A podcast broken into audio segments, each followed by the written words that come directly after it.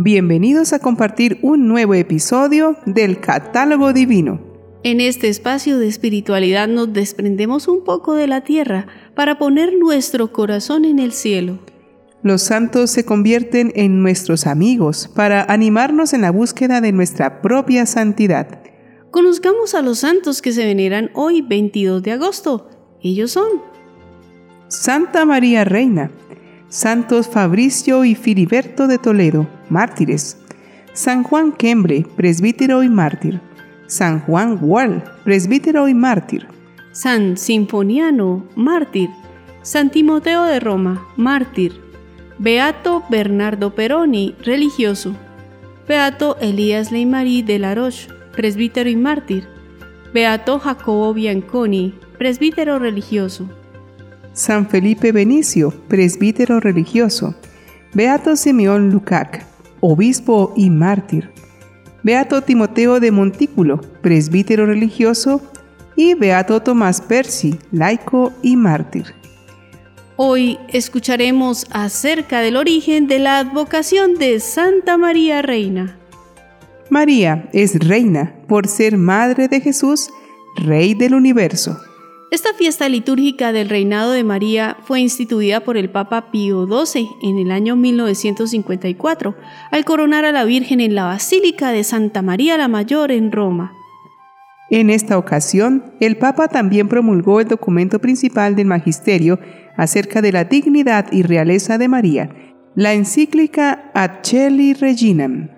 Allí se afirma que María es llamada Reina del Cielo porque su Hijo Jesucristo es el Rey de Israel y el Rey celestial del universo, ya que en la tradición hebrea, la madre del rey es la reina, conocida en hebreo como Jevirá, Reina Madre. Aunque la fiesta de María Reina se celebraba inicialmente el 31 de mayo por ser el final del mes mariano, se celebra ahora en la octava de la Asunción, para manifestar la conexión entre la realeza de María y su asunción a los cielos. El dogma católico afirma que la Virgen María, después de cumplido el curso de su vida terrena, fue asunta en cuerpo y alma a la gloria celestial, según la Constitución Apostólica Munificentissimus Deus. El pueblo cristiano siempre ha reconocido a María Reina por ser madre del Rey de Reyes y Señor de Señores. Su poder y sus atributos los recibe del Todopoderoso, su Hijo Jesucristo. Es Él quien la constituye reina y señora de todo lo creado, de los hombres y aún de los ángeles. San Juan Pablo II también habló sobre la Virgen como reina del universo. Recordó que...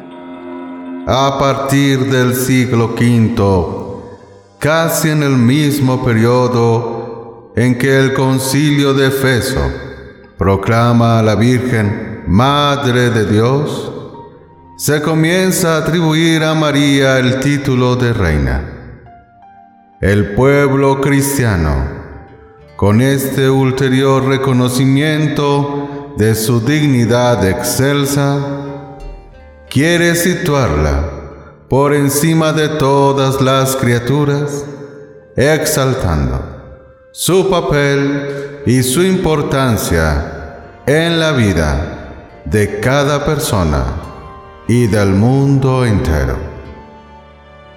El Santo Padre explicó que el título de reina no sustituye al de madre. De aquí que podemos entender que ha recibido un poder especial para darnos su protección materna a toda la humanidad.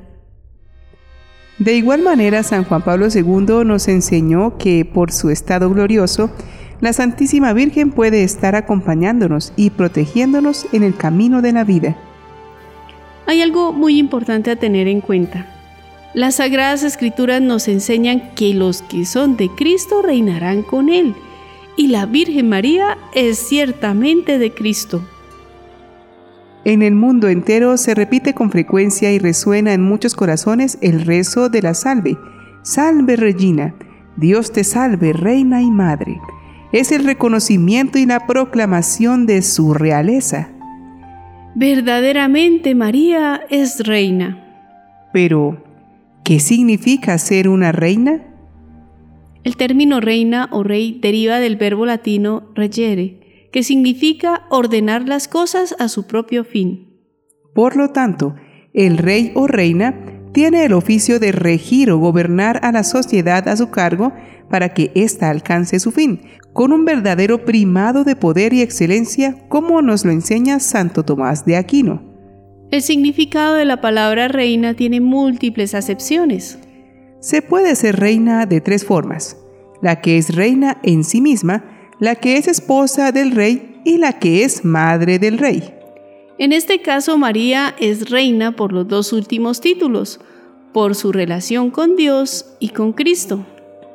También cabe considerar el reinado en diversos grados.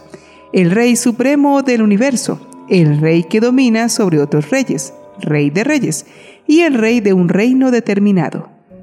En el primer sentido lo es Dios, en el segundo Cristo, y en el tercero cualquiera que lo reciba por derecho de herencia, conquista o elección.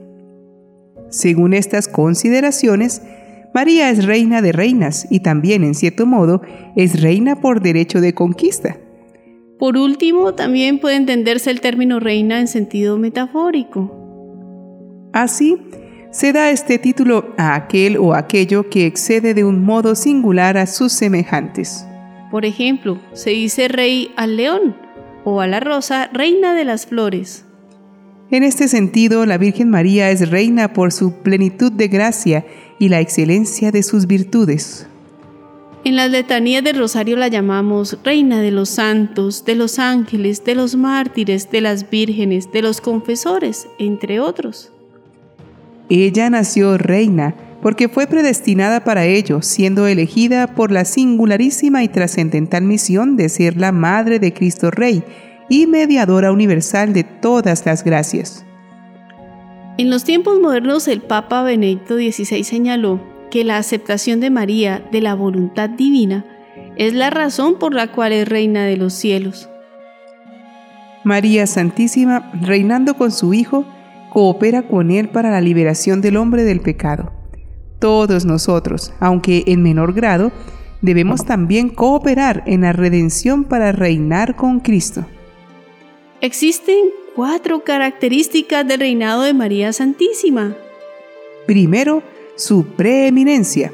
Lo explica así San Germán. Su honor y dignidad sobrepasan toda la creación. Los ángeles toman segundo lugar ante tu preeminencia. Segundo, su poder real. Ella participa del poder de Cristo para distribuir los frutos de la redención. Tercero, su eficacia de intercesión con su Hijo y el Padre es inagotable. Ella suplica por nosotros con corazón de madre, y lo que busca encuentra, lo que pide recibe. El cuarto es un reinado de amor y servicio. Su reinado no es como los reinos de la tierra. El reino de María tiene todo el poder como reina de cielos y tierra y a la vez la ternura de ser madre de Dios. En la tierra, ella fue siempre humilde, la sierva del Señor. Se dedicó totalmente a su Hijo y a su obra. Con Él, y sometida con todo su corazón, con toda su voluntad a Él, colaboró en el misterio de la redención. Ahora en el cielo ella continúa manifestando su amor y su servicio para llevarnos a la salvación. El Papa Francisco, a través de su cuenta de Twitter, decía, con Dios nada se pierde. En María se alcanza la meta y tenemos ante nuestros ojos la razón por la que caminamos.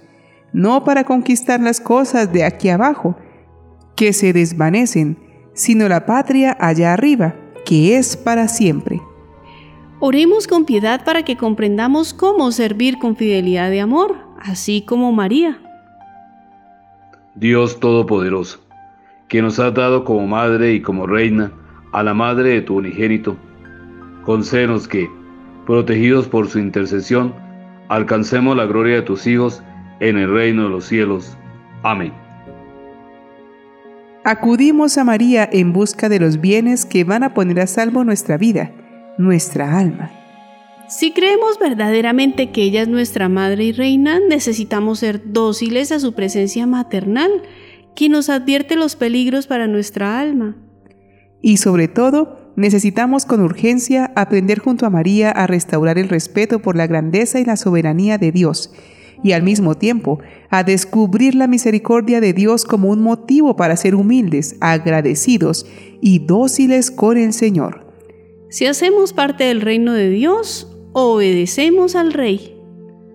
María Reina nos enseña a descubrir que nuestro reino no es de este mundo.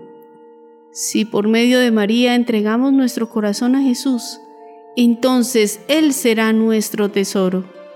Santa María Reina, ruega por nosotros.